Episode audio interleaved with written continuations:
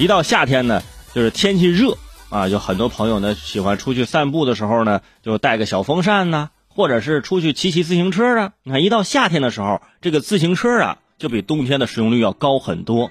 你看，一到冬天，啊，那也共享单车这个行业也进入到了冬天，是吧？一到夏天，现在共享单车开始慢慢的复苏了，啊，因为天气一热啊，或者傍晚的时候骑个单车是吧，在那个沿江风光带呀，或者在哪里呀骑骑车啊，兜兜风倒也挺好。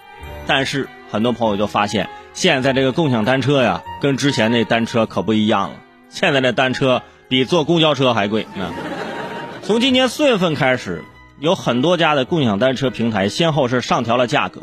除了杭州啊，还覆盖北京、上海、深圳等地。在北京地区，按照新的计费规则，像摩拜单车和小蓝单车的价格相同，十五分钟啊收取一块钱，每超过十五分钟加五毛，也就是说骑行一小时要支付两块五，这已经算是便宜的了。而哈罗单车呢，就是从每小时两块啊调整到了每十五分钟一块，也就是骑行一小时现在需要支付四元。是原来的两倍，共享单车集体涨价，请问你还会骑吗？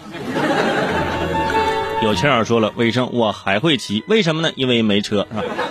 挺好的啊，继续骑。但是呢，有些朋友就觉得，你看之前一开始骑免费，后来五毛一块的，是吧？现在开始两块三块，现在开始四块了，那是不是明年就五块六块八块了？啊，那跟之前我租辆自行车的价格是一样的了，是吧？还是回到最根本的这个问题啊，那些公司啊，最后他们还是要赚钱的。虽然说啊，让你骑自行车，让你锻炼身体，让你绿色环保啊，把能喊的口号都给你喊出来了，但是最后，嗯，他要赚钱。呃，也是提醒各位啊，虽然说现在这个涨价了啊，说出行的话，如果说骑自行车方便，咱就骑自行车。有些朋友说，为啥我坐公交现在才两块，你让我骑自行车四块，你是差这两块钱的人吗？是不是？